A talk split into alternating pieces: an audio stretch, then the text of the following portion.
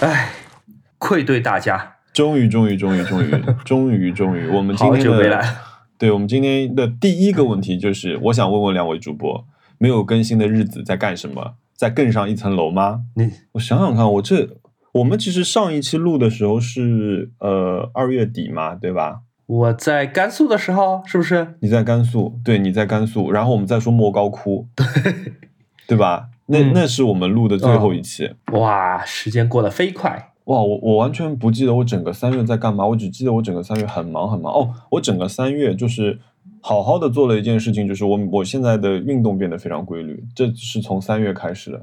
了不起，但这也是你不跟播客的原因吗？哎，这个从某种角度上也是更上一层楼吧。那可能大家还希望你变得胖一点，那个懒惰一点，才能听到播客。我打开我的 Calendar 发现全是工作，全是工作内容。哦，我跟哈娜那个我们二月份的时候，二二三月份的时候试了一下，就是呃有贩卖一点我的海报嘛，然后我们我就给他开了一个店，然后取名叫莫塔塔。莫塔塔，上海话。就是这个其实，嗯，对对对，这其实是个上海话嘛，就是这个意思就是那个这个人动作有点慢，因为他不是个慢性子嘛，所以我就想说，lazy lady，但其实不 不一定只说女性啊，就是男女性都可用的，叫莫塔塔 Lazy 男女 lady 都可以，对对对。嗯嗯，对。你呢？我感觉你的生活就是精彩呀，我只能靠你的微博，呃，只能靠你的朋友圈出去玩。我三月份真的是太忙了，我三月份做了一 风中捞钱，个、两个、三个、四个，我做了四个有钱赚的视频，做了两个没钱赚的视频，做了两场有钱赚的直播，做了一场没钱赚的直播，然后我还帮 Wallpaper 杂志在策划一些内容，也是没有钱的，但纯粹好玩儿。我还在同时帮他们的竞争对手现代传播在做一些没钱赚的事情，但也是好玩的。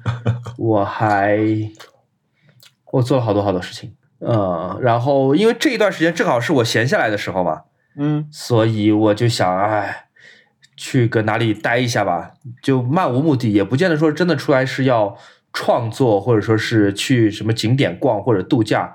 嗯，蛮浪漫的。我看你说没有买回程票，对我就飞到昆明来，我找苏兆阳来玩了。我我现在在苏兆阳的卧室里，他在加班，哦我一个人在他家，我这两天都住在他家里面。他也是我们播客的这个忠实听众啊。嗯，谁想到我们会有一期播客就会在他的卧室里录的？他什么时候下班？我觉得先先我们先回答一点问题吧。叫佩恩先生，他说他是一个学戏剧影视文学的学生，最近要写很多个剧本，然后他就觉得自己有点枯竭。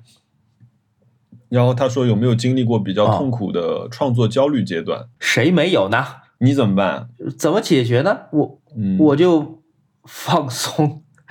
在漫长的这个恰饭生涯里面，我得到一个很好的经验，就是嗯你永远有时间看一集美剧。比如说，明天早上九点钟要交一个视频，嗯，但是你现在是晚上十一点，你一秒钟都没有剪，嗯怎么办？完蛋了，你熬夜都做不出来。嗯，But 我的经历告诉我，就即便在这种火烧眉毛的时候，还是可以看一集美剧。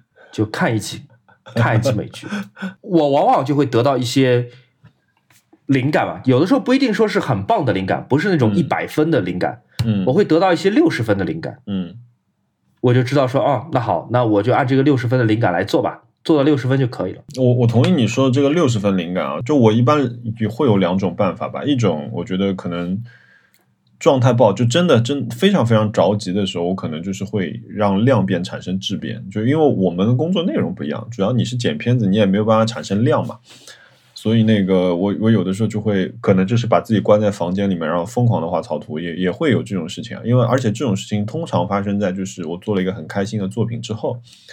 就就会有，比如说呃画 mixtape 也好，做字体也好，我突然做了一张很漂亮的，我我看着他自己满足了两天之后，突然我不知道我接下来要干什么，然后那种那种状态是是很焦虑的，呃，然后还有一个就我我自己有一个特别是好的想六十分 idea 的地方，就是洗澡。真的吗？就我洗澡的时候特别会想会想乱七八糟的事情，对我洗澡的时候特别能想 idea。那你会洗特别久吗？对对对，我可以冲 超过半个小时，就是站在里面。就包括前两天我我在公司的健身房也是，我在公司健身房跑完步，跑步的时候，有很多人就比如说村上春树，他喜欢跑步的时候想事情嘛。我跑步的时候可能不太行，我跑步的时候只能看《咒术回战》，因为我刚好手上有一张 mixtape tape 的封面想画，然后我当时有一点没想法，因为呃朋友给我的这个名字我稍微有一点点没想法，然后我在洗澡，哎，洗澡的时候越想 idea 越多，越想。想要画的东西越多，然后就我差不多也要快洗了，快有个二十分钟吧，然后立即就是擦干，跑上楼，然后把我想的东西啪啪啪就草图全画下来。当下我可能也不做，可能就是隔个一天之后回来看，可能就是筛掉了里面百分之八十的那种 idea，你就觉得就是六十分 idea。你怎么对付那种特别急的事儿？就是马上几个小时之后就要交东西了，你现在什么都没做，而且一点灵感都没有，你怎么办？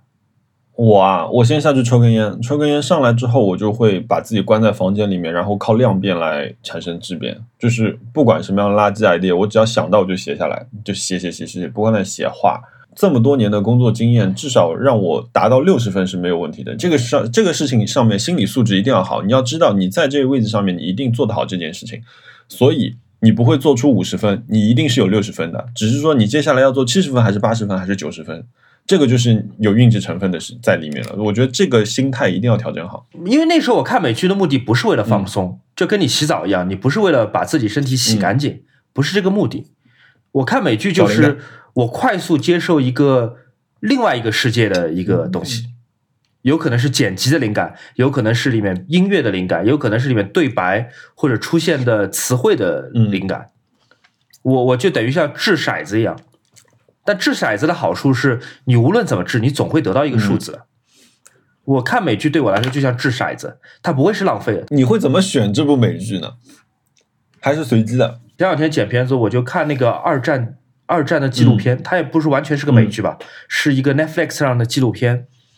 呃，我有的时候可能就随便打开一个我关注的或者喜欢的视频博主的视频，不是为了抄啊，纯粹就是让自己头脑飘到另外一个地方去。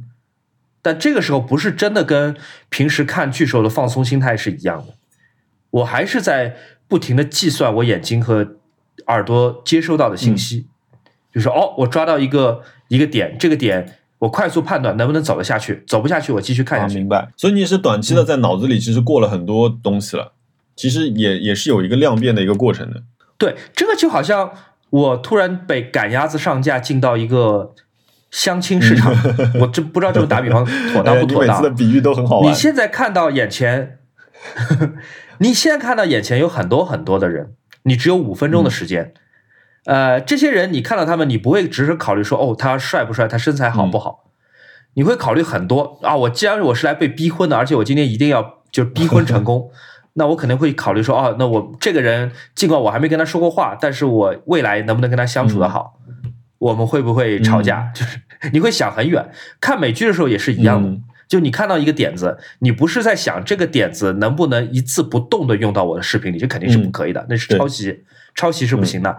而是你会在想说，哦，这个点子能不能变成一个启发？哎，我想想，我能不能举一个举一个具体的例子？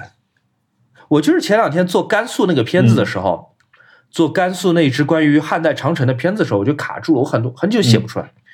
完全写不出来，就是你，我就在电脑前坐三个小时，慢慢打出五个字，然后一个一个再删掉那种状况，就完蛋了，不行了，来不及了。这个时候我就看那个随便看一部，没有没有任何选择，就看了那个二战的纪录片的其中一集，讲德累斯顿大轰炸的。他给我的一个灵感就是德累斯顿哈大轰炸是一个非常呃惨痛的一个二战历史性事件。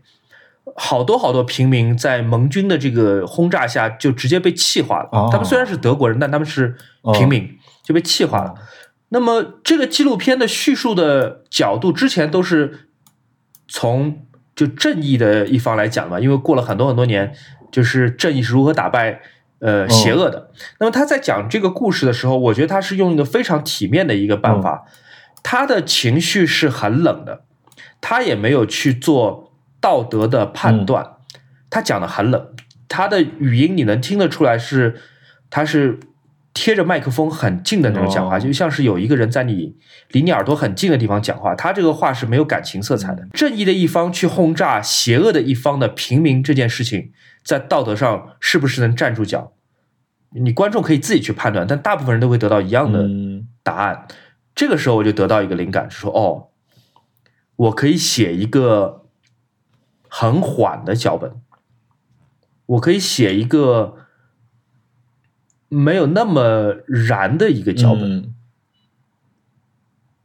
而且从技术上来讲，我这一次可以试着把我的嘴离麦克风近一点，来达到那种就是很诚恳、很私人、很很平的那种语调。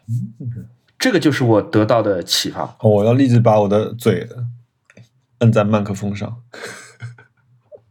他不是在教我怎么写我这篇稿子，而是他给了我一些想法说，哦，这样是可以的，就这样子做和我之前删掉的那些东西组合起来是 OK 的。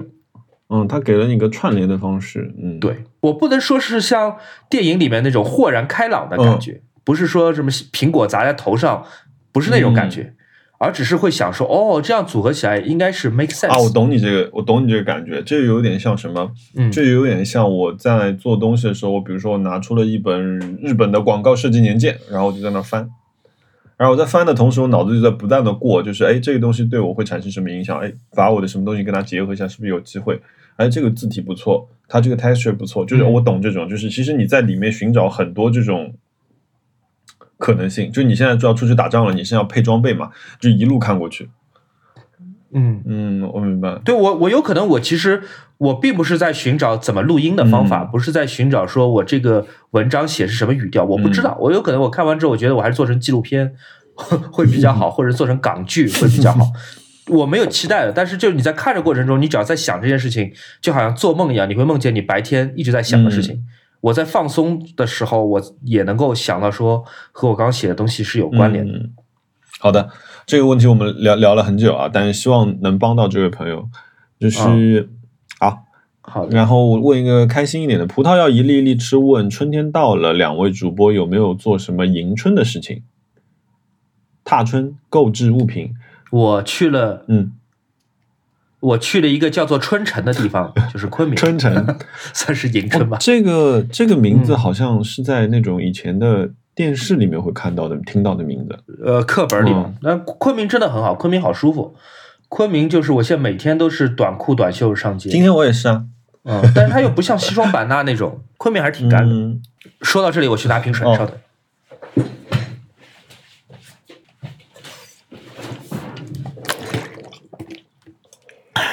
了，继续。哎呀，我嘴巴里有东西，不好意思。看他给我做的晚饭，哇，你还没吃晚饭？这今天加班你要，不吃完再录？没关系，没关系。我我反反正就他就给我做了一道菜，嗯，啊，因为他他的括号里面啊有踏春、购置物品、时令食物等等。然后我看到购置物品的时候，我就说，嗯，这个问题可以回答。我最近买了挺多东西的，好，我们待会儿可以慢对，我们慢讲。待会儿慢慢讲吧。但但是其他银春哦，我昨天去了那个，就是虽然说我有的时候经常我们朋友们私底下讲说，哎呦去看樱花，然后一说哎呦樱花下面全是人，就说哎呀不去不去不去。但是呢，昨天我们俩出去骑车回来的时候，还是稍微绕了一下，绕到了龙美术馆门口。我想说，你抬头看的时候还是蛮美的，因为这个星期樱樱花满开。所以真的是在就是有一阵微风过来的时候，你就看到雪花下来了，这种感觉哦，真的是漂亮。就是当你头往上看的时候，嗯，当然就是也有很多很好玩的东西。就大家拍照这个，就是为了跟樱花合影，大家其实用很多很多办法。然后我看那边保安忙死了，然后那边保安就有有有一个事情就很好玩，可以分享，就是 有一个小孩，我们看到有一个小孩坐在一个墙上面，然后他家长在，呃，就是疯狂拍他嘛。各种角度，呃，事无巨细的在拍，然后那个保安突然拿这个喇叭就过来，他说：“哎，说你呢，你不要爬那个爬到墙上去，刚刚爬树，现在又爬墙，你们小孩很危险的。”就 我听着真的很好笑，就是那个家长就是把他的小孩放到各个地方 就是摆拍，然后穿的就是那种呃、哦小孩的像唐装一样的衣服，就就蛮可爱的，但是有点危险。哦，这个问题是 L O U R E E E E E D 这个问题，其实之前我们有问过，然后但是我觉得有点忘记，我们可以让熊熊老师简单的概括一下，就是熊老师分类唱片的诀窍。他说他现在自己收藏多起来了，就是找不到哎，你刚刚说他拼写他是叫 Low Reed 对吧 Low Reed。？Low Reed，嗯，地下丝绒的主唱。哦，真的吗？分类唱片其实每个人分法是不一样的。对于我来说，我是先按最优先的几个大类分，就是厂牌和年代。比方说 WAP 的厂牌我都放在一起，呃，Creation 和四 AD 的我都放在一起。但是有一些就不按厂牌分的，比方说飞利浦或者索尼。这种厂牌太大了，这这个索尼这种大公司，什么样的年代、什么样风格的音乐人都有，所以他们是不按厂牌分的。所以你要大概知道这里面有有特例，嗯，然后在厂牌和年代之外，然后就是艺术家的呃分支。打比方说，七十年代英国民谣那一堆那一堆人，有的人可能一会儿在 Fairport Convention 里面，也可能一会儿又去了 Fothering Gay，一会儿可能又去了一个别的什么 Southern Stars 什么之类的乐队，那他们可能就要放在一起。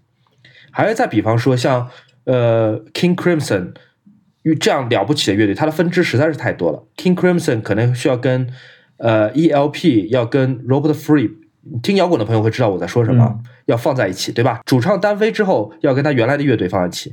但这个主唱单飞之后，可能又加入一个别的乐队，那么最好他们还是放在一起。A 去了 B 公司，然后 B 公司的 C 又去了 D 公司，那他们就要都都在一起。就当然，这个还是我自己的分法。我自己的分法是帮助我自己最快找到呃唱片的，特别是在几千张唱片当中找到我要的唱片。所以它有很多呃熊小莫自己定的规则。嗯，也有更简单的分法，就比方说你根本不管它是什么风格、什么音乐分类、呃什么年代，你全部按 A 到 Z 来排列，就好像 iTunes 排列音乐人是一样的。也可以，这只要任何一种你觉得方便的都行。很多黑胶店你也这样排，但 A 到 Z 是一个很简单粗暴的一个方法。它虽然很容易，就是在电脑界面里面找到你要的歌，但是在实际的唱片分类里面，实体唱片分类里面，我不觉得这是一个合理的方法。所以在这个过程当中，大家看到没有？已经晕了。你是有双标的，就你要你要整理你的唱片，你要记住你自己这些双标的地方。OK，呃，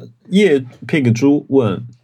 两位主播会在一些音乐音乐平台做歌单推荐吗？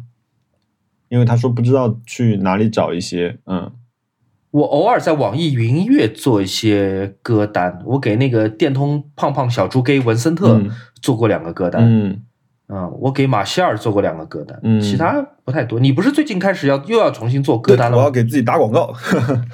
我有我的一个，对我有一个新的新的呃音乐项目吧，音乐推荐项目吧。其实我做这种项目啊，就是毫不掩饰，就是出于私心。就是我觉得，嗯，有一阵子，因为如果我一直在听呃一个类型或者一个区域里面的一个音乐的话，呃，我的 Spotify 会一直给我推荐这个方面的音乐，从而我就少了很多，或者说我要花更多的精力去寻找音乐。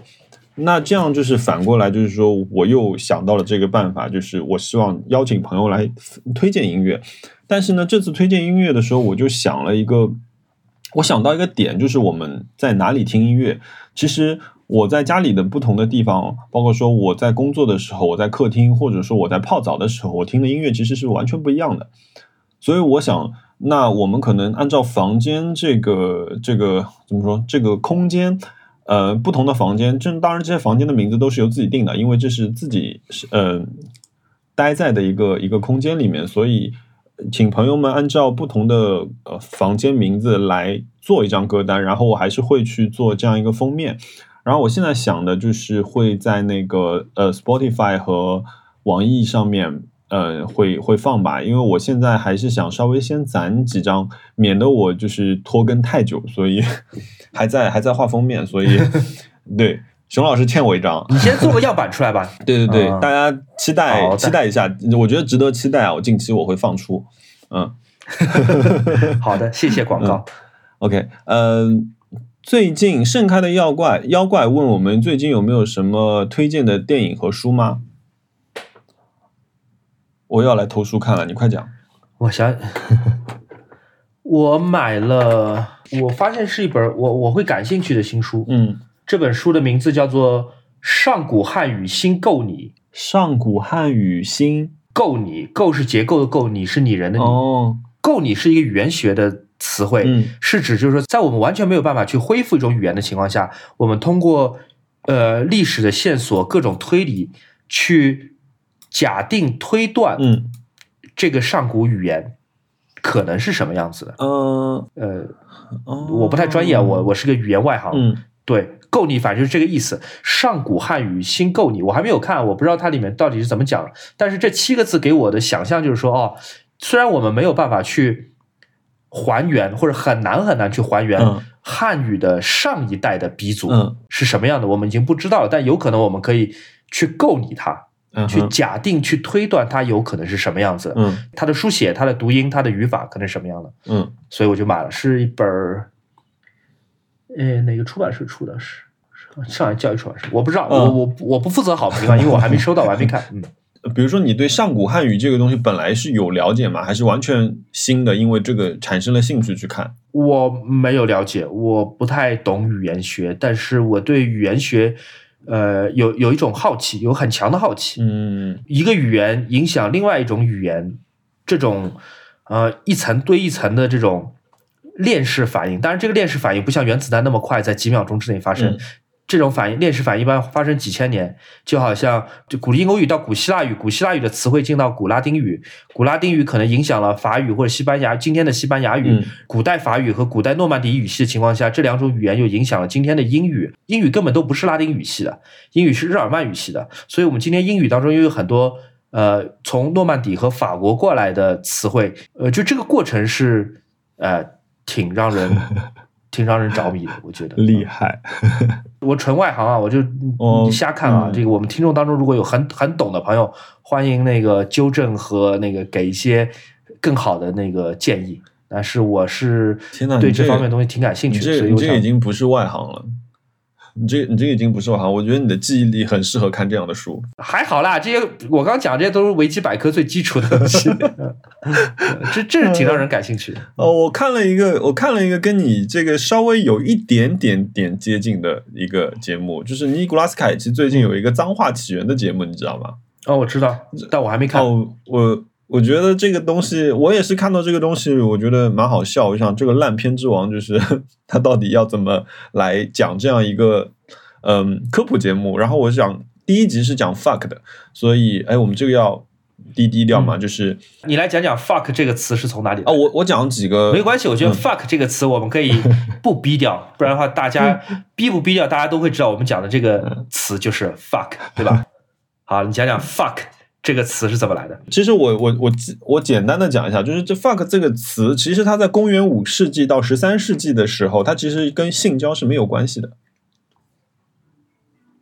它是哪个哪个民族的语言呢？它是哪一种语言里面的？呃，应该是日耳曼，他没有具体讲，他只是他这个里面讲的很笼统，他讲的是西方。然后他说这个词，它是到十四世啊，纪，那就日耳曼语系。嗯，十四世纪才开始就是用到，就是呃用现在这个含义的。然后他们有提到一个，就是他有一个假设，但是他后来说这个是 bullshit，就是他说在字母语言学中，语言的语源头的源，语言学中，f u c k 它分别变成了一个叫 fornication under consent of the king。第一个词我可能发音不对啊，大家纠正我。就是它的中文意思就是说，在国王的允许下面，呃，交配。牵强附会。对，他说这是一个证书，就 就类似于这样的。但是我这个片子我差不多看了十五分钟。我我我我首先讲，我觉得挺好玩的，就是它里面有很多有趣的小知识。但是为什么我只看了十五分钟，没有继续往下看，不能分享更多的原因，是因为它这个词出现的频率稍微有点高，大概一分钟可能有二十次的样子。所以我我那天在吃饭嘛，然后我吃的接受不了吗？我觉得我能接受，但是有点太频繁了，然后我就把它先关一关。我觉得可能就是换哪一天，就这这个节目我可能是分段性的看完。但是它一共有六集，当然每个点我都觉得挺好玩的。我没有想到你是个这么容易被 “fuck” 给吓到的人。哦我以为 这一代中国年轻人，特别是看美剧、美国电影的嗯年轻人，早就对 “fuck” 这个词产生了嗯抗体。但他没有达到那个频率，我们刚刚讲多少次了？我们有没有达到一分钟二十？我们完全没有达到。我们现在大概是一个美剧水平的频率，但是他那种就是集中式的那种频率，就是。就是你知道，他有有一段就是镜头快速的切换，有然后不同的人，然后有研究语言的，有研究心理的，然后有追溯就是那种就是考古的这种，呃，还有一个写韦氏字典的一个编辑，就是他镜头飞快的切，他们都在不断的 F U C K 的时候，就哇，就是有点 fuck，就是有一点就是怎么说溢出了，你知道吗？F U C K 溢出，所以我当下就嗯，好吧，你会不会当时想 fuck，this is so fucking annoyed？所以蛮蛮蛮有趣的，就我觉得大家有兴趣可以看一看。好的，好的，我们讲太多，呃，我还看在看本书，是尼尔盖曼的一个小说集，但我也还没看完，刚开始看，嗯，所以现在也不能完全推荐给大家，是因为那个嗯明安推荐给我的，不是明安没有推荐给我，但明安天天在微博发。明安是一个南普陀寺的一个小和尚，一个小师傅。嗯，哇，然后尼尔盖曼好像是一个文坛什么新星，写那种奇也不算新星了吧，中星嗯文坛中星，写奇幻和古怪小说的。啊，我看了一篇短的，挺喜欢的。我我把这个故事简单讲讲，这个故事很有意思。就尼尔盖曼这篇故事，它不是收集在他的小说集的正文里面的，他写了一个前言。就大家都知道，我们看小说，我们一般不会看前言的，前言一般就感谢这个，感谢那个，感谢妈妈，感谢老婆，对吧？然后他也是这样，他前言写了一会儿之后，他说：“哎，既然没有人看前言，我在前言里面写个故事吧，这样好多人会看不到。”然后这个故事特别棒，很短，叫做《结婚礼物》。嗯他讲的就是说，一对英国年轻人结婚了嘛，嗯然后他们在结婚的第二天开始在拆结婚礼物，就找到了一本本子，那本子里面没有留下来送礼物的人的名字，嗯但那个本子里面就是写了他们结婚的过程，就好像有人在现场看着他们结婚，穿什么衣服，吃什么东西，就把它写在这个书里面，然后把这本大部分是空白的书作作为结婚礼物送给了他们，所以他们也没在意。然后过了很多年后，他们就是过得很幸福嘛，有了孩子，有了共同的家庭，有了事业。但是他们翻开那本结婚礼物再去看的时候，那里面写到的是另外一种状况，就是他们的婚姻非常的不幸福，老公出轨，然后老婆每日那个以泪洗面，嗯然后孩子也夭折了，就总之是跟他们现实中的生活是完全不同的。嗯开始他们以为是就是有人在恶作剧，但反正后来不能解释吧，就意思反正就是个奇幻事件，也不知道是谁送的。嗯就反正生命就是这样在继续，他们的生活过得非常的完满，非常的幸福。但是这个小说里面，他们俩作为主人公，却越过得越来越惨。就是每过几年，哦这个小说会自己会自己会写出来一段，就一直在自己在更新，写在那本本子里。然后小说的结尾特别特别好，小说的结尾就是那个他这个幸福的一家里面，这个老公去世了嘛，嗯然后他们相爱了一辈子，所以这个太太是很难过的。他又找出来那本书来看，看那本不存在的一个他们平行世界里面他们的婚姻生活。嗯然后这个时候他在想，就到底是哪一种更不幸？是像他现在这样爱一个已经失去了的人，嗯他再也回不来，他死了。嗯他爱一个失去失去了的人，还是像小说里面那样去恨一个就在身边的人？嗯嗯对，这个其实我觉得特别好，就是你想，哼，哪哪一种更不幸呢？就是你喜欢的人已经死了，嗯你恨的人就就在身边，到底哪一种更不幸？我觉得这个特别特别嗯，这很难特别很难就这很短的、很短的一篇，嗯哦，我最近还还看了，我昨天还看了一部电影，然后我觉得很推荐。如果就是你是最近工作压力有一点点大，或者说最近没有呃就是过得稍微有点压力的话，我觉得嗯，金刚啊，大哥斯拉大战金刚真的很好看，就是非常适合这种状态下的哇，心境。好，我这点我同意，是很我看了 哦，我觉得我从来你看了我在微博给的评价吗？没，有啊。你说的是什么？我说那个电影 make zero sense，毫不合理，全世界最不合理的天。对，它真的不合理，但它真的很很释压。我觉得，就是你想，你很久没有看到简看到一部电影，就是它根本就没有想要 make sense，就是它也没呃有想，它就是让你哇爽，就是就是这么简单，非常非常直白，它没有跟你传达 任何一个有深度的含义，包括这个片子就是在运镜也好，呃，剧本编排上面也好，都没有任何出彩或者说特别的小心思在里面，但是不得不承认，这是一部爽片，这样吧，虽然我们以前在讲电影的时候都很怕剧透，但这个电影其实 不怕剧透无所谓剧不剧透。我觉得我们来聊，我们我们来讲一讲。即便这部片子我们觉得说它没有什么剧情，但是你不想被剧透的话，我们到时候会在 show notes 里面标时间，所以你可以直接跳到下一个时间里面去。嗯，来吧。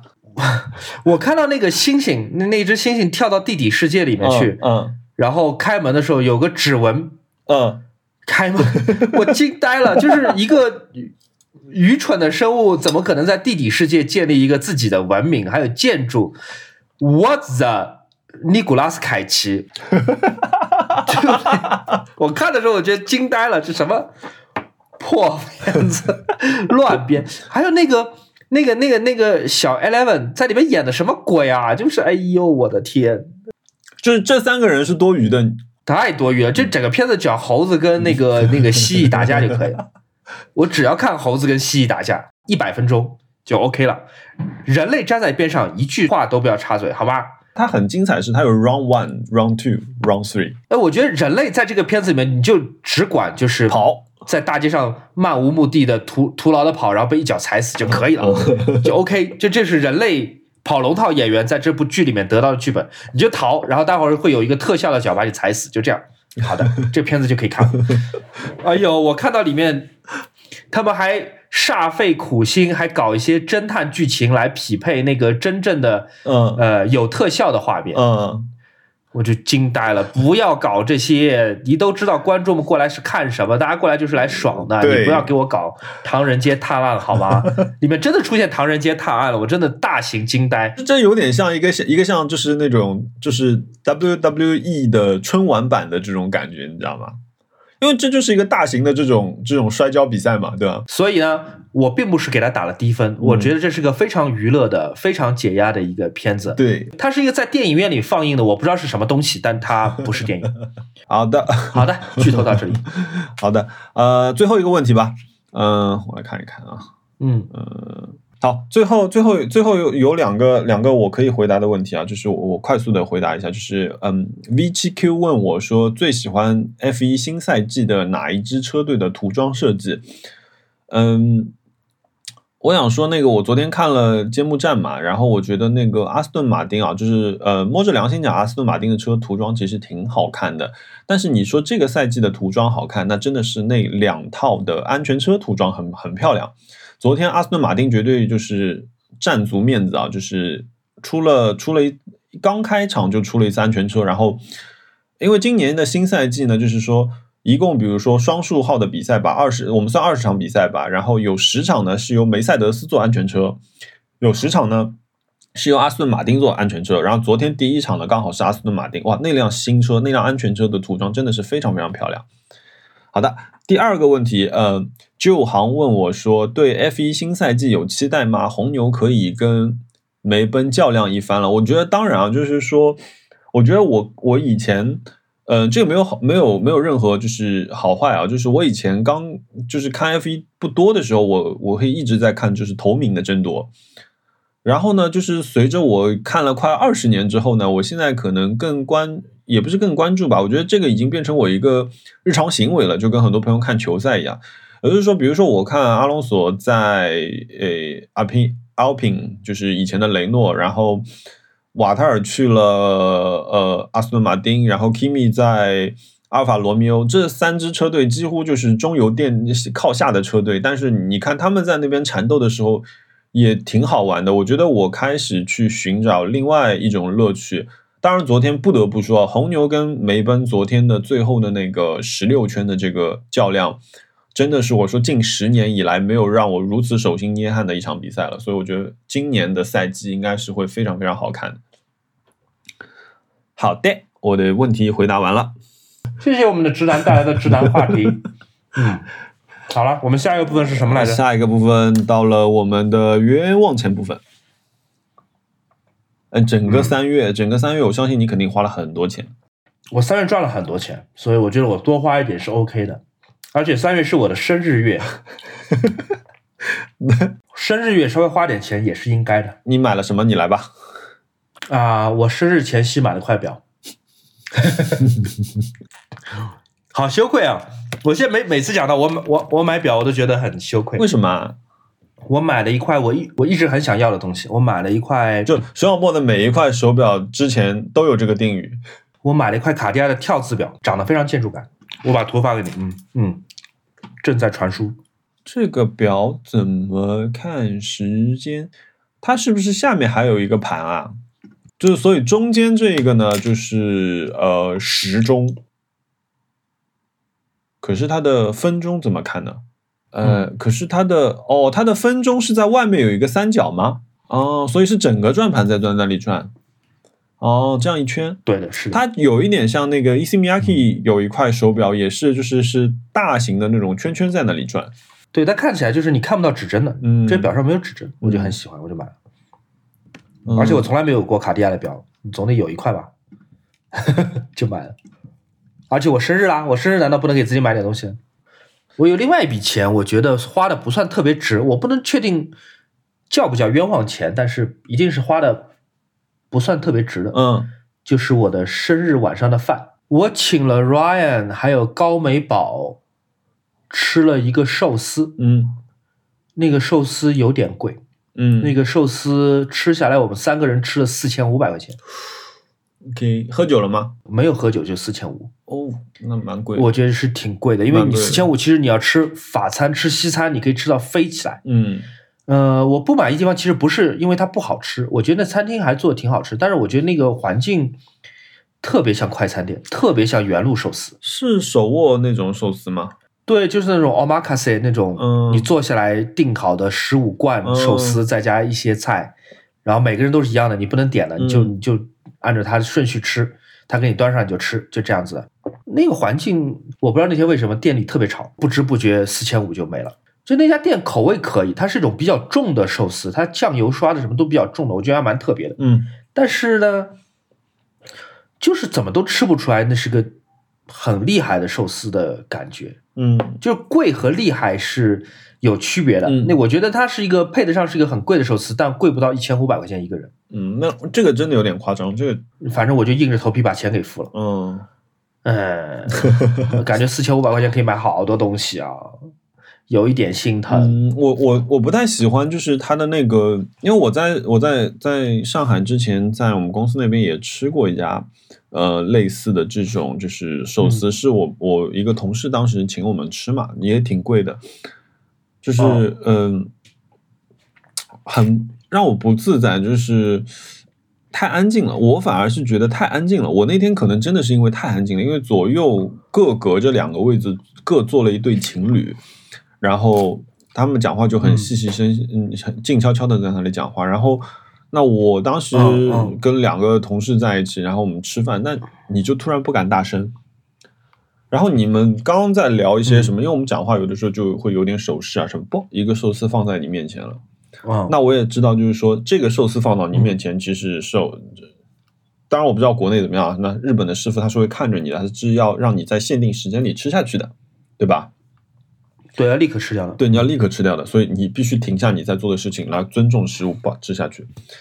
嗯，就这个、嗯这个是的我的 flow 就被打断了。但是我其实来今天我累了一天，我来吃饭，其实是希望能跟朋友们聊个天，呃，谈点事情。但是这个时候吃饭变成了一个今天最最重要的事情的时候，就是稍微会有一点，嗯，不那么适应。我觉得你那十五罐应该很快就吃完了吧？吃两个小时，但我总觉得很快，嗯，就是你永远吃完一个，然后再等下一个那种感觉。嗯。我现在想想，那四千五百块钱觉得好心疼。那馆子是 Ryan 选的，对啊，那就没什么好心疼的了嘛。那不然呢？那餐厅对我挺好。那餐厅后来送了我一个小蛋糕，他们不知道怎么回事，知道是我生日。其他呢？你的冤枉钱。呃，我还花了什么钱？来，没事，在你想的过程中，我先来插播一个吧。好的，我你讲讲你的吧。我买了一只茶几，你放在哪儿？你家已经放不下了，你怎么？你原来看到过我有个木头的茶几嘛，对吧？啊，那个茶几是我大概十十年前那个时候在淘宝上面就是订的，就是定做的一个茶几。前阵子我朋友刚好要开工作室，然后他说他那边地方挺大的，然后他们也没有什么家具。喂，哎，我灵机一动，我说，哎，我送你一个茶几吧。我说是我用了很长时间的一个茶几。他说是不是长得奇形怪状你不想要？我说没有没有，就是非常非常朴实。然后我拍了张照片给他，他说他说哎好，他说还蛮好看的。然后我就让他们两个人就是叫了个货拉拉来我家里把这个东西取走了，你知道吧？然后他取走之后呢，我就立即。下单了，就是其实这只茶几我也看了一阵子，哎，我不知道它怎么发音啊，L A C C I O，如果在意大利语是不是应该什么 Laccio 这种名念法？Laccio，Laccio 对吧？OK，这个嗯呃茶几的设计师，他他他看上去是什么样？他就是嗯有点非常现代主义啊，这非常标杆现代主义的样子。然后它是那种镀铬的呃钢条。曲曲线钢条，然后上面架着一块黑色的这种夹板，然后其实造型很简单，然后分高和低两个，两个平时可以组合在一起。那我再回过来讲讲这个这个茶几的设计师是谁？就是呃，纽约原来惠特尼美术馆那个馆址，现在不是变成了那个大都会美术馆的嘛？你你知道那那幢楼，就是看上去有点点怪怪的，然后窗户都长得奇奇怪怪的那幢楼。就当他们那个设计师呢，叫呃马歇尔布鲁尔，这个这个设计师呢，就是说他其实也是现代主义中间非常有名的一个设计师了。这个茶几是一九七零年的时候，他被他帮 Kono 做的这样一个版本，然后这个版权呢，现在在那个索内手上也有，索内现在继续在生产新的版本，所以我买的呢，这个是一九七零年的一个 Kono 的一个版本，一个意大利牌子的一个一个版本。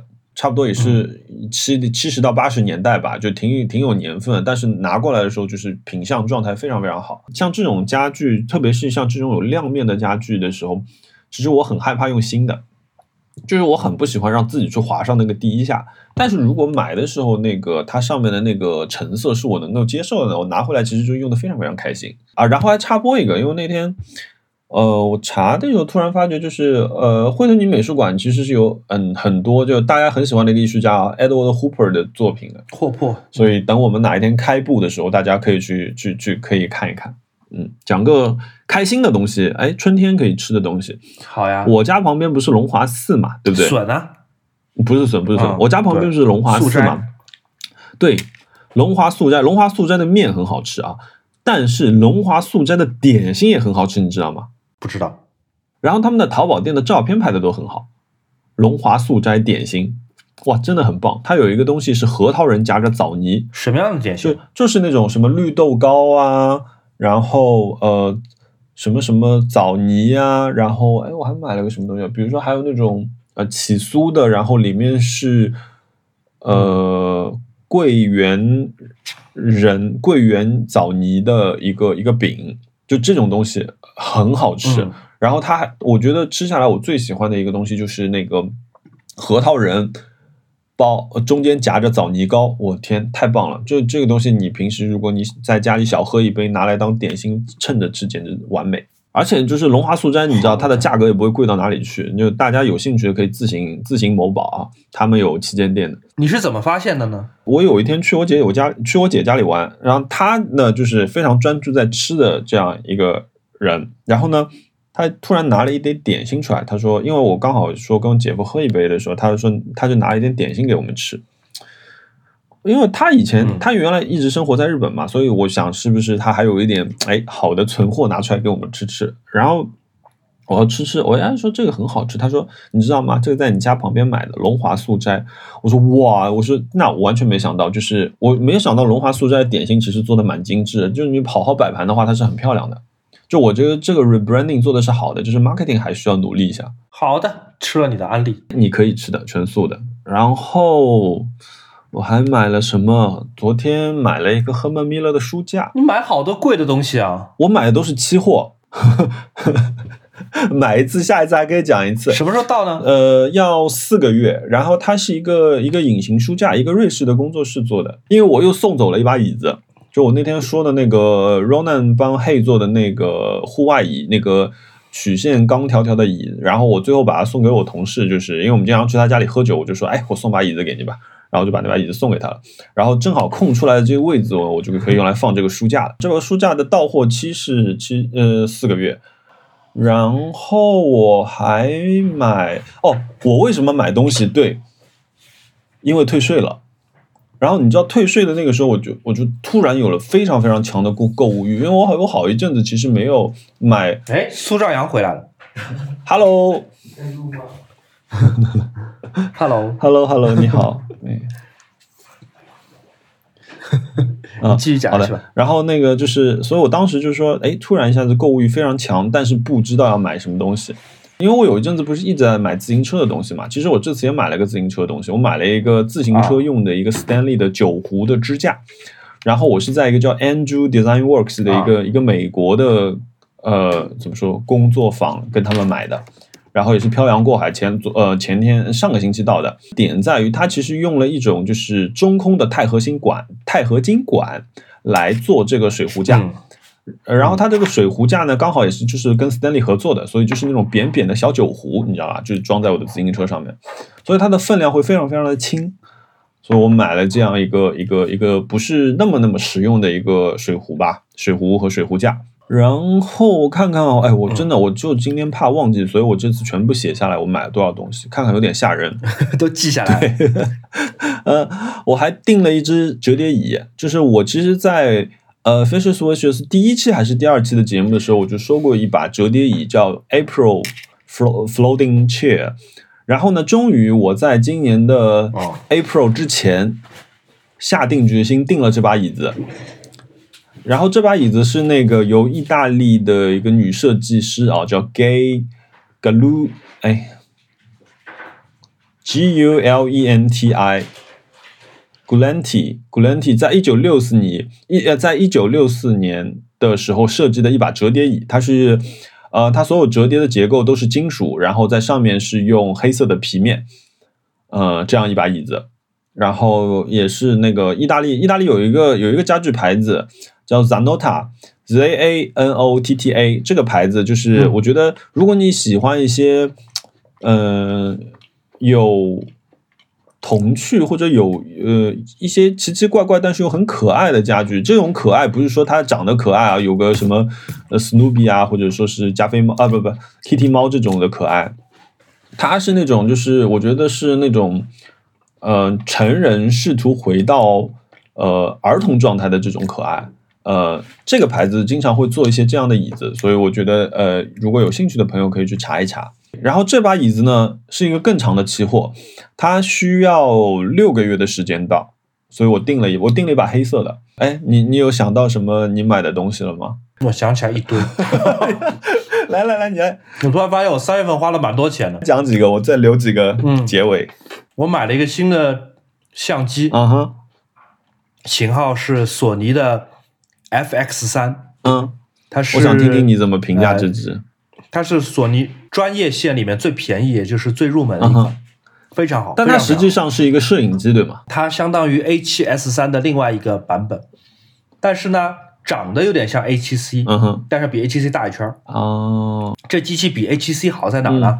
毕竟贵了三倍啊、嗯 a 7 C 是一万块，这个三万二。它长得非常好看，嗯 我差点因为它的颜值跟你入坑。嗯哇，长得好美，非常非常满足。嗯，但除此之外呢，就我也没有用用到它特别厉害的功能，就还是 随便拍拍。所以这是其中一笔钱。就本来我想说，如果这个也有个两千四百万像素，我就买它了。还有一件买的东西是我想来想去，我觉得我还是缺一个黑胶唱机，所以我又买了一个黑胶唱机。这个唱机我跟你讲厉害了，它厉害在哪呢？嗯。我之前我家里已经有四个黑胶唱机了，嗯。但没有一台是自动的。嗯。自动的概念就是说你，你把盘放上去，啊。你按一个按钮，嗯。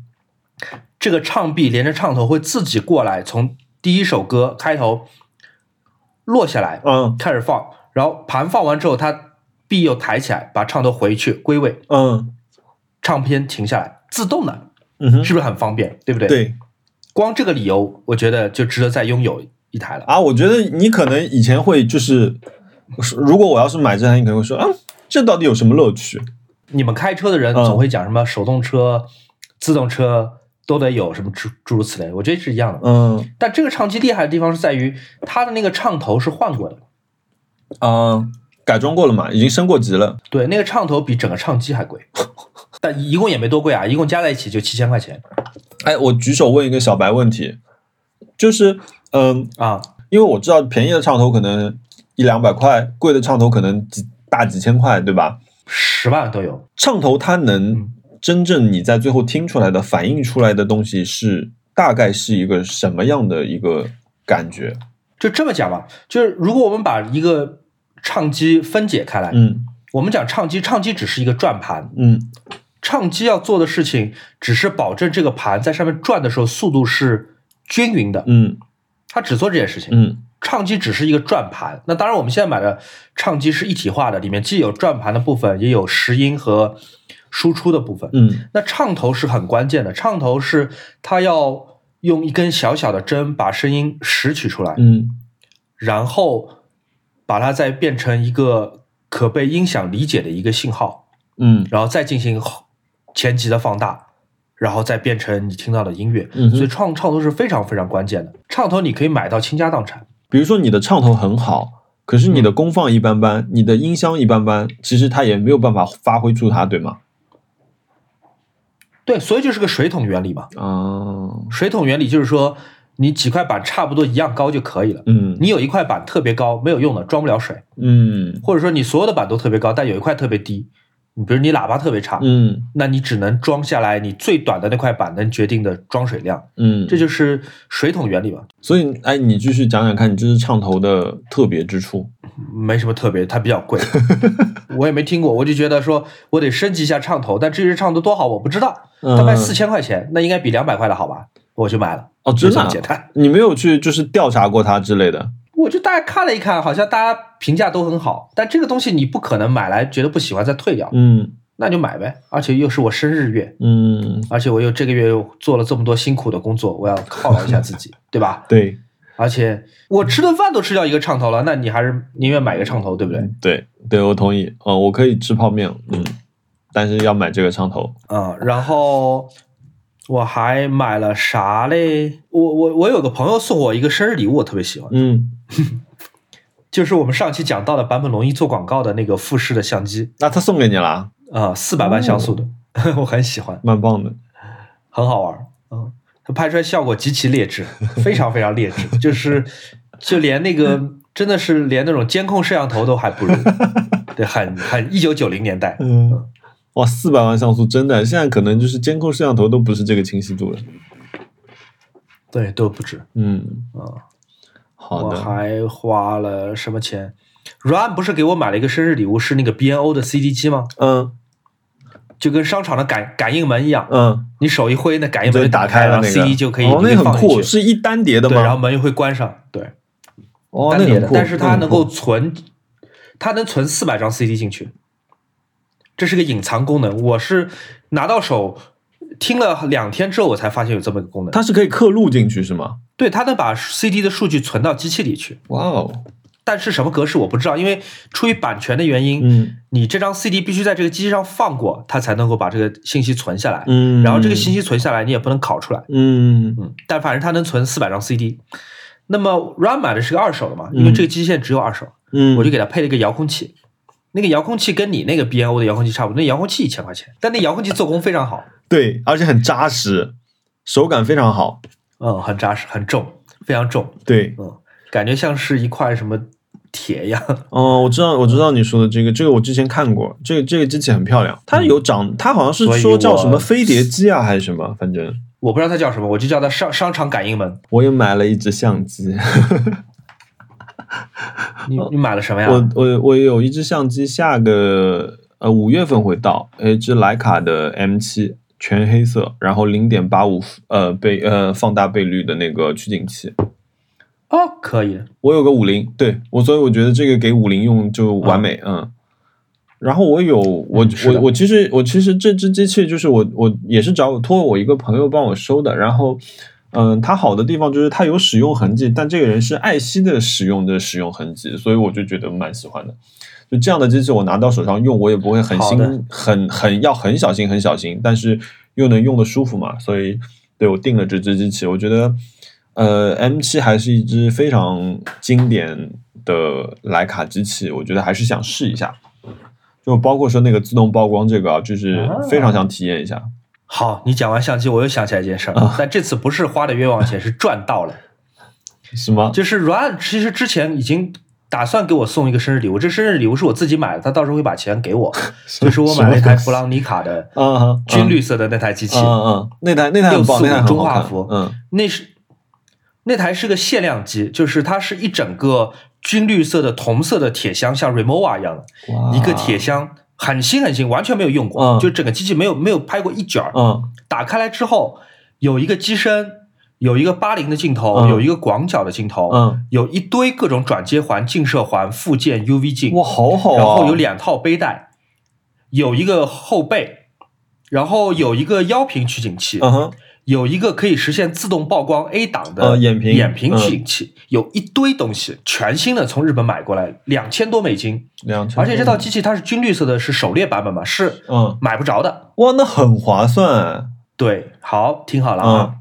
美中不足的是，它收到的时候，虽然这个包装是完好的，这个铁箱这个 Remova 绿色的 Remova 也是完好的，嗯。但里面有一个接环，有一道非常非常不明显的裂痕。是在箱子上还是在机器上？啊、它在一个接环上面啊，是一个附件，OK，我就给日本卖家写信嘛，嗯。我就说这个东西，呃，虽然我我可能一辈子也用不上，嗯。但是我收到的话，呃，有上面有个裂缝，我不确定说是呃您这边寄出来的时候没有检查清楚，还是说是邮寄的过程中可能呃撞到了或者怎么样。嗯。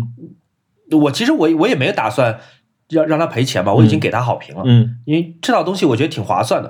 而且这个，接环我是真的说说实话是用用不上，我只是让他知道一下有这么个事儿。对，啊呃，然后他说：“你等等，那个我来给那个日本邮政写信。这件事情是发生在除夕之前，嗯他就给日本邮政写信了。但但他至于他怎么写的，我不知道。嗯那我想，如果日本邮政，即便他要承认这个是邮政的问题，即便他要承认这是邮日本邮政的问题，顶多就赔我二十美元吧。嗯然后大年初一，真的是大年初一早上八点，嗯大年初一早上八点，中国邮政的工作人员上来敲门，嗯他说：“你好，我们这边接到日本邮政给我们的这个电话，嗯他说让我们来看一看这个损坏的物件。”我就说：“哎呦，这太不好意思了！我说这个过年都没让大家过好，我本来不是这个意思啊，嗯这不是。”是我们我们想麻烦日本邮政，但本来没有没有想麻烦中国邮政。我说大家这个特别特别不好意思，大年初一来拜年，嗯我就给他看了一眼，那个接环上面那个缝太小了，嗯就即便有个缝，那个接环也是完全使用状态，你可以可以用的，没有问题的，就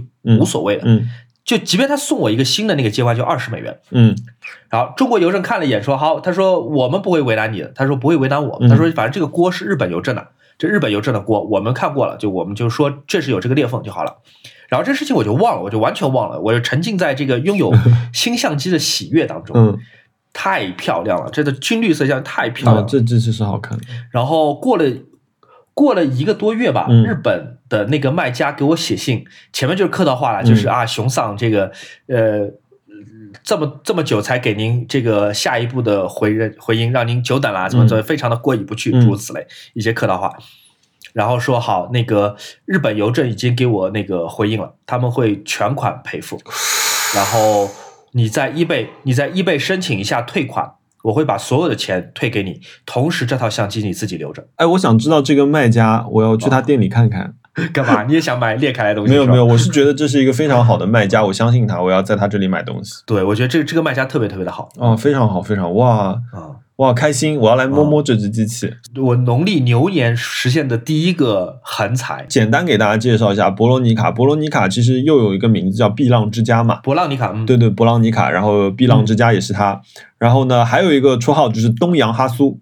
其实当时当时它是仿哈苏的，就是那个那个那个 C，呃呃，就是五百五五零零这个系列就是造的这样一台机器，也是嗯完全的模块化的，可以各种组装，换取景器也好，换镜头，换后背，就是这样一台机器。对，所以跟大家讲一下，你时时刻刻在朋友圈或者微博发我们那个鱼的许愿 结印术那张图，真的是有用的。你看我一直发那个图，我就真的赚到好多东西。我等下就去发。好，我来我来收个尾吧。哇，天呐，我真的买东西稍微有一点点多。就我刚刚不是发了一张照片给你嘛，我手里拿了两只镜头，就是啊嗯、因为我前呃昨天昨天跟朱老师出去骑车的时候，我们就坐下来喝啤酒的时候，我们就在闲聊天，然后朱老师就给我看他新买的一支镜头，呃，一支蔡司的二点八的改装头，二十八二点八的。呃，这个机器我哦忘记，应该是从 Context 的那个机器上面拆下来的。呃，我的反正就是一只那种呃胶片傻瓜机上面拆下来的镜头，然后呢，就是有能工巧匠啊，就是把它后面装了那个转接环，改造了之后可以装到徕卡的机器上面。然后呃，因为嗯徕卡其实一直有一个短板嘛，就是徕卡的最近对焦距离其实一直是一个短板嘛，就是通常都是七十或者到一米这样一个距离。最近它出了那只五十 AA 的那只头，最近对焦距离好像是可以到三十，但是那只头要六万块钱。我我觉得真的是超出嗯我这个人群的消费能力，太多太多，六万块钱。那朱你少买点什么家具吧。然后，然后朱谦的这支那个呃镜头呢，它可以实现三十厘米的对焦，然后它的对焦行程非常非常短，差不多就是呃四分之一圈就可以完成整个对焦的从、嗯呃三十厘米到无限远。但是我我会想说，哎，这个镜头肯定不能跟徕卡比嘛，对吗？就是出于本能考虑，毕竟我的那只五十二的头可是要花呃一万四五千块钱这个样子，还是算徕卡系统里面比较便宜的一只头。然后我试了一下，我发觉哎，嗯成像很好，该锐的地方锐。它的最大的缺点可能就是逆光下面拍的一般般吧，就是但是普通情况下来说，如果我发在手机上面，我很难去看出说哦，这不是徕卡源头，因为徕卡其实有有那么多年代、那么多版本的头里边，你发觉这一只头它。可能是一只八九十年代的头，它就是有那么好的素质，然后蔡司的锐利程度也在那个里面，很好。就我想，哎，我一下就心动了，因为这只头很薄很薄很薄，它拿就是它突出机身的部分大概就是有个五厘米都不到，然后人家形容就是说这个就是装在徕卡上面之后，徕卡就变成了一块板砖，因为真的就是一个一块板砖的造型。一本书嘛，对，你可以忽略掉这个镜头的存在但你不能接在你未来那个 M 七上用啊，啊！对对对对，哎，为什么啊？因为它你不知道有没有对上焦啊。哦，对你，在数码徕卡上，你可以通过屏幕对焦；对对对，你在胶片徕卡上，你没有办法对焦的，所以你不用接上去。嗯，对对，我这只就因为我因为汉娜想买一只那个呃，就是你用的那只索尼的 A7C 嘛，然后我刚好是有一套啊转接环，所以这支镜这支镜头就是回头就是在我来我的徕卡或者在他的那只机器上面转上去的对对，转上去转着玩。然后我就觉得，哎，这很好玩。我说，哎，朱老师，我说你把那家店推荐给我，我说我要去看看它还有没有别的什么头。那我就在里面发掘了一只还蛮漂亮的头，那他他们叫这只头叫招财猫啊，但我具体不知道。它是蔡司的一只镜头，叫 Tax Ona，T A X O N A，它是三十七点五焦段，然后光圈三点五的镜头，然后它最近对焦距离是四十厘米。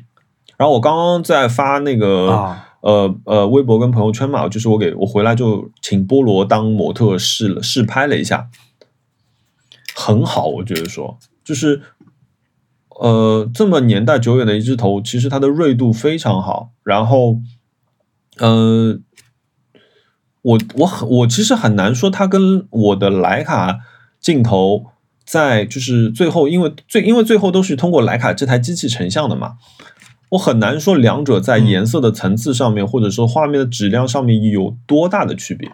当然一定有，因为价格摆在那里，我们也不能有讲这个玄学啊。我刚刚忘记讲，呃，朱老师那只头多少钱？一千两百块钱。啊，那够便宜的。对，所以我觉得说，就是就这里面不存在，就是就是那种玄学嘛，就是所以我觉得说一定有差距，但这个差距就是当你回归到手机去浏览的时候，几乎可以被抹除。然后我这只蔡司的头呢是，哎多少钱？多少钱？哎，我的手机去哪？我我我要看一下，我这只蔡司的头是稍微贵了一点点，比比比朱谦的那只稍微贵了一点点。嗯这只是一千两百五十块钱，然后我还在这家啊店里的又买了一只镜头，是梅耶的一个一个德国牌子啊，梅耶梅耶四十五二点八的一支泡泡头。泡泡头的意思是什么呢？如果你拿这支镜头在暗光或者晚上出去拍的时候，如果远处有一些光点的话，然后你把你不要对焦对到这些光点上面，你把对焦移到最近，拍出来的时候，它们就像一个个气泡呃水泡一样，一一个气泡一样，就是所以大家会说这个东西叫泡泡头。嗯，这这支镜头，然后我刚刚发的两张照片，有一张是波罗的特写，就是用这支镜头拍的，然后它也很小，非常小巧，很薄。就我最近就觉得说，哎，这个还蛮好玩的，而且梅耶的这支镜头只要九百五十块，我觉得它的成像对它的成像真的不输，而且它因为呃因为梅耶的特点，它的呃其实有些人是拿它拍泡泡，但其实它的它对于呃后面的景深部分的处理，其实有一点点那种油画质感。所以，如果你用它拍的时候，其实如果大家去看微博上看我那张照片啊，你看到我的右边的自行车的部分，其实它把自行车部分的高光给拉长了之后，其实很漂亮的。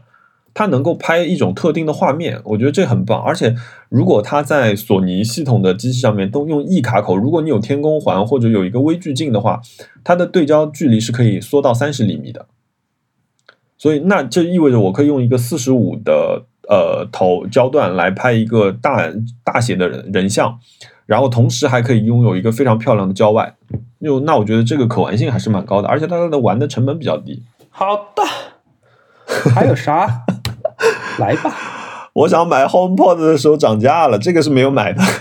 啊，还会涨价的吗？HomePod 有一段时间，因为就是网网上爆出啊，员工价是对对折，所以你闲鱼上面有一批很便宜的 HomePod 机器，然后 HomePod 停产了，这条产品线就是没有了，结束了。就是之前那台，那我是有一台，然后我又有 Apple TV，所以我是想说，要不要把卧室那台变成呃立体声，然后用来配合我看片子就是的时候用。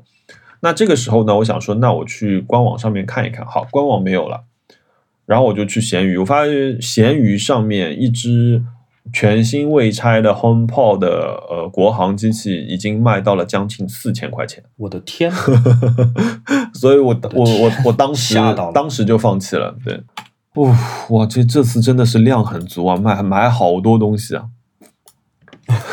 我们好久没录了，应该。对，嗯，来许愿吧，你接下来想买什么？来许愿，我，嗯、疯狂的消费之后有一有一点空虚，买啥？对，有点空虚。我最近可能想把钱花在非物质的东西上面。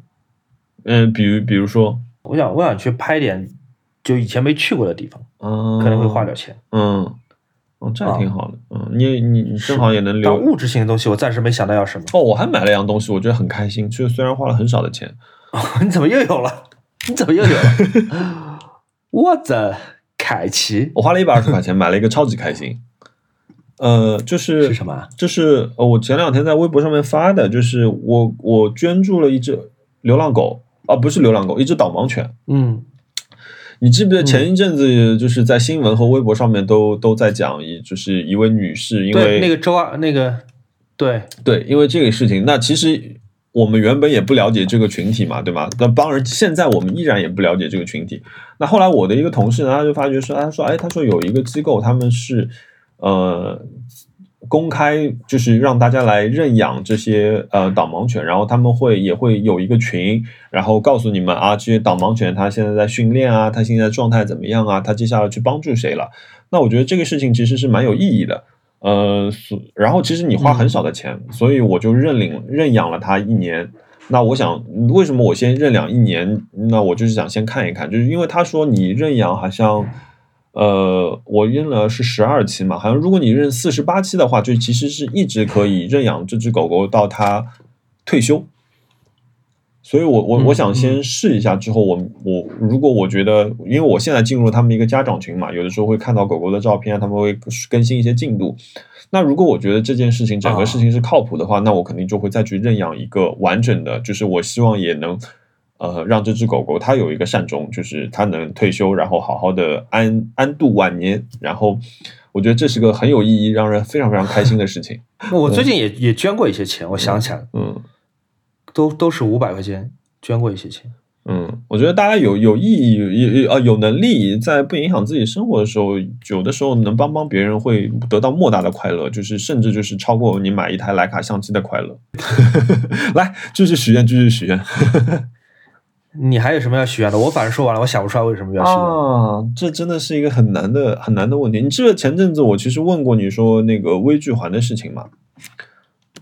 我、啊，对，我是哈苏用的。呃，因为为什么嗯我想买这个东西？是有一天晚上，就是我看我的那个大叶伞中间伸出了一个新新枝，然后它有七个嗯手指，因为它特别像看上去像、嗯像伸出来的一只手指，你能感觉得到那种那种生命的那种张力嘛。然后我就拿了两只手机，我拿一只打光，另外一只来拍照，拍很近很近的植物，我觉得哎很好看，所以我想说，哎，那既然我手机能拍出这样的效果，我想说，哎，是不是用，比如说用用哈苏这样更好的成像，更更更怎么说专业一点的相机吧，看看能不能呃拍出一些什么。所以我就想说，哎，买一个微距镜，其实。呃，这个微距镜可能又可以改变一点，就是比如说我看某一些东西的视角吧，因为其实从来我买相机那么长时间，没怎么用微距拍过，除了以前有一只索尼的呃一百的一只那个极头，它是带微距的以外，其实我没有怎么拍过微距。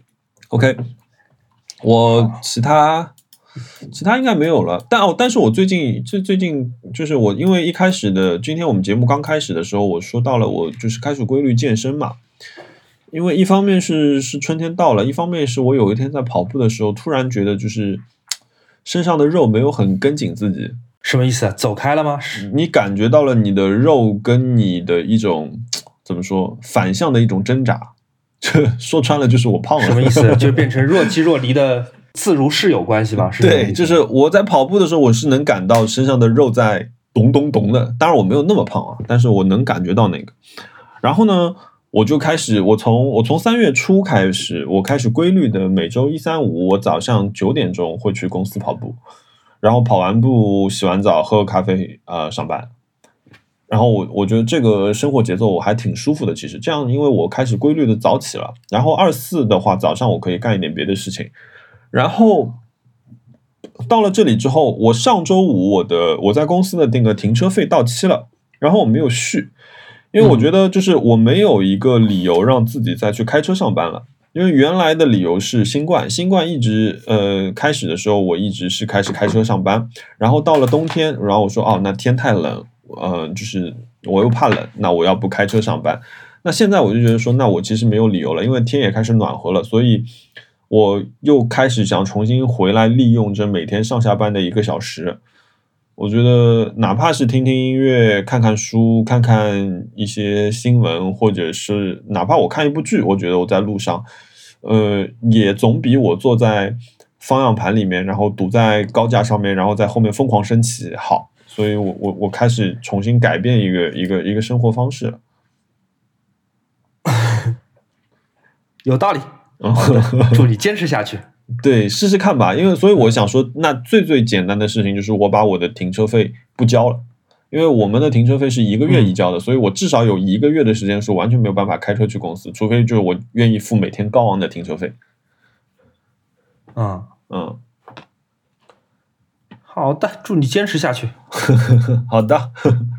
哇，那那其他，哎，我们最后的环节应该是什么？最后的环节是放音乐环节。对，放音乐环节。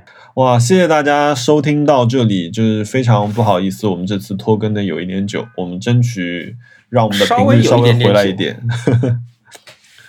我来放一首跟尼古拉斯凯奇话题相关的歌吧。好，好的，好的，谢谢大家。一首很快乐的歌。嗯好，回头见，各位朋友们，哎，拜拜。拜拜。